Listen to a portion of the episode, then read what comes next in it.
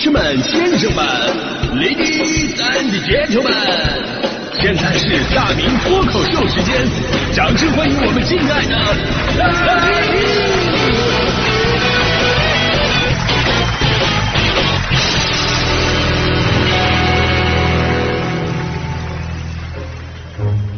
好，欢迎各位来到今天的大明脱口秀，我是大明。这个最近呢最火的两个词儿啊，都跟五一有关系啊。一个呢是淄博啊，这个我们聊过了啊。另外一个呢是调休，这个我们每年都聊过。调休这个事儿啊，真的是年年被吐槽，年年还能花样翻新。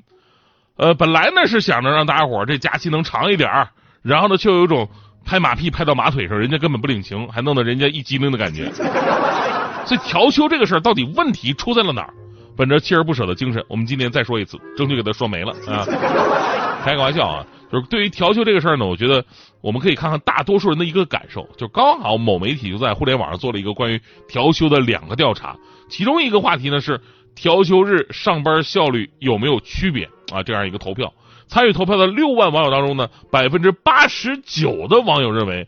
调休日上班真的是太困了，工作效率受影响，尤其是精神上会被打击。比方说，因为上周日调休上班了，所以身体上觉觉得，哎呀，今天应该是星期五啊，那明天就放假了。可惜今天是星期四啊，这明天你还得熬一天啊。这个时候，大迪的每周一歌听起来都不香了。当然了，也有百分之八的网友表示，调休日上班的感觉呢是没啥区别，已经习惯了。还有百分之三的网友认为，调休日上班更有效率啊。你说？嗯，建议这百分之三的网友就是他们可以调休上。我们再来关注另外一组更加直接的调查吧。这个调查的名称就叫做“呃调休造长假有必要吗？”哎，这个更直接了。十七万人参与投票，其中将近一半，就八万多人选择没有必要，调休太累玩不动。只有一万多人说调休有必要，方便出游。当然，很多朋友会问，那另外七万多人选的是啥呢？另外七万多人选的是能不能不调休，直接给个长假。对于这种没有梦想、好吃懒做、躺平放挺的人，我只想对你们说，你们说出了大多数人的真心话。以前放假少，大家伙意见没这么大，不代表大家伙真的没意见。就现在你知道吗？现在跟过去最大的区别是什么？不是说时代改变了，人的观念变了。我跟你说，还真的不是，而是互联网时代让更多的人有了话语权。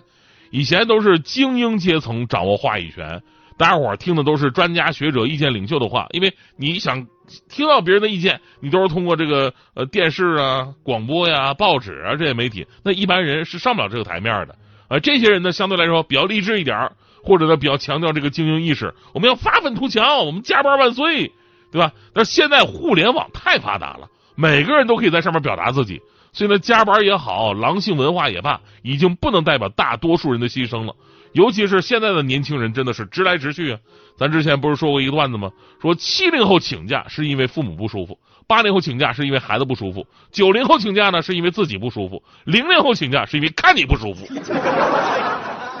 前两天有个新闻说，某学校搞军训那天正好是下大雨啊，雨下的还不小。学生们呢就在操场上那淋雨站着，啊，心里边很不满了。然后呢，这时候台上老师跟他讲话呢。就这个场景啊，我相信很多朋友以前都体验过，我印象特别深刻。就我以前上学的时候，运动会我被编到了那个花环方阵。花环方阵呢有两个工作，一个呢是用不同颜色的花环，然后呢，呃，你组列组合队形啊，跑位啊，然后变换出各种的文字在上面给领导看啊。然后比方说打出一个四个字：欢迎领导。还有一个功能呢，就是最后啊，站在跑道两侧，等领导进场的时候，我们高举花环，还有抖动，哎，欢迎欢迎，热烈欢迎。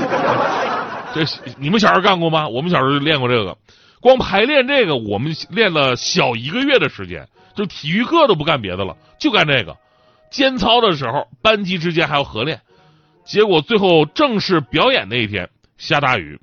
然后呢，我们的老师啊，给我们一顿心理暗示，说这个下雨天我们站出来，英姿飒爽，才能更加显示出我们的坚强的凝聚力。当时说的我们热血沸腾啊！哎呀，我们都出来了，冒着雨啊，对吧？一一群小孩子啊，举着花环，冒着雨。然后呢，来参观的领导因为下雨，他们没来。他们显然不需要跟我们有坚强的凝聚力啊。而我们年轻的时候面对这种情况，我们真的是不敢表达我们的怨言啊。但在这一代的年轻人的口中，就强烈的表达出来了。当时在台上，呃，那个有天棚避雨的那个老师还拿着话筒说：“我跟你们一起在风雨里坚持到底。”啊，说完这句话的时候呢，下面那些年轻人没有任何感动，他们一起呐喊：“那你下来呀！”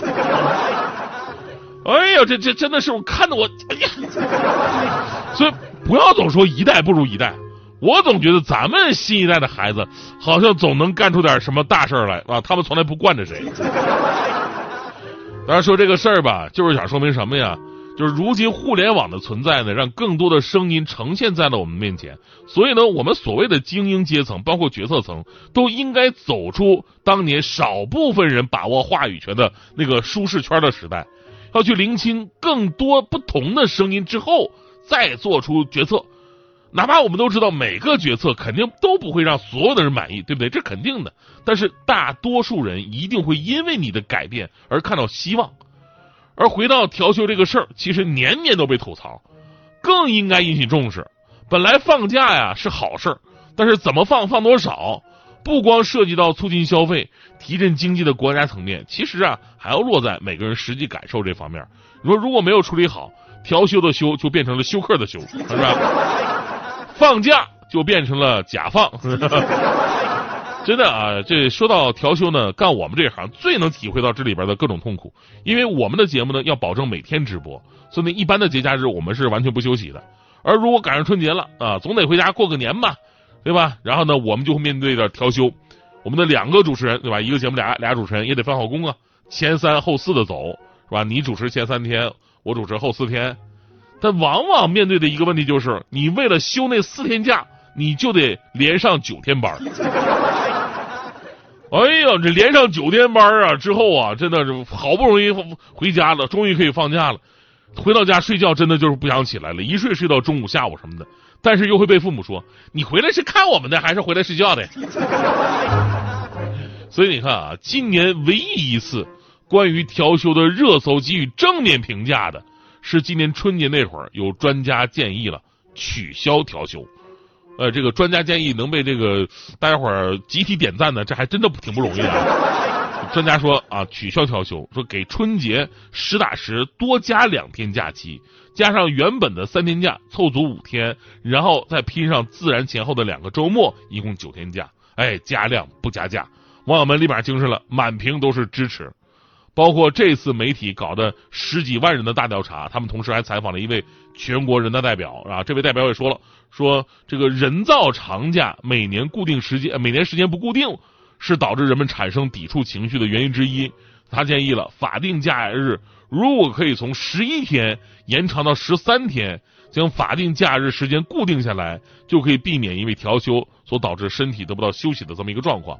所以解决的办法肯定是有的，而且有很多，就看你愿不愿意动了。那刚才代表说到十一天的法定假日啊，这里我我多说两句。中国的法定假日呢是十一天啊，全世界一百九十个国家大概排在八十位左右，反正不富裕，但是呢咱也不是最少那一个。再加上我们的带薪年假啊，带薪年假五天、十天、十五天都有，咱们取个中间值十天，再加上双休日。那么应该啊，就是咱们普通职工一年能休一百二十五天的假，您想想，其实这个数字还是挺庞大的，超过了全年三分之一的时间。那么如果说这一百二十多天你都休了啊，其实也挺爽，是不是？所以呢，你如果把这组大数字列出来的话，我们可以看到一个更大的问题，就是调休其实不算什么，真正的问题是这些法定节假日你都休满了吗？对吧？带薪休假你休了吗？那有朋友说了，说别说带薪休假了，现在连带薪上班都是一件挺难的事儿啊。还有那些个双休日，你休了吗？对吧？周六日就算在家，领导没给你安排活吗？而你一那个一周上五天班，是八小时工作制呢，还是二小时二十四小时有活就得干呢？对不对？所以呢，我们对于假期调休的不满，一方面希望啊相关部门啊能聆听更多的声音，做出更符合大众利益、科学而又有合理的决策；另一方面呢，还是那句话，不要吝惜自己能请的假，就是该请的假一定要去请，享受生活和实现人生价值同等重要。而对于很多朋友来说，那享受生活不就是人生价值吗？你看我我我真的啊，我我我是一个不太好的一个例子啊，因为我们因为工作的原因，再加上我个人个性的一个原因，我真的是不愿意请假。我每年的年休，要么是不休，要么就是休不够。呃，去年也是如此。反反正我就是基本上能能能上班我就上班吧，呃，倒不是说我这人哎呀这个有多发扬风格啊，我这个事业心有多强啊。其实我主要害怕的一个原因呢，就是真的当我请假了，领导最后发现这个台有我没我都一个样儿。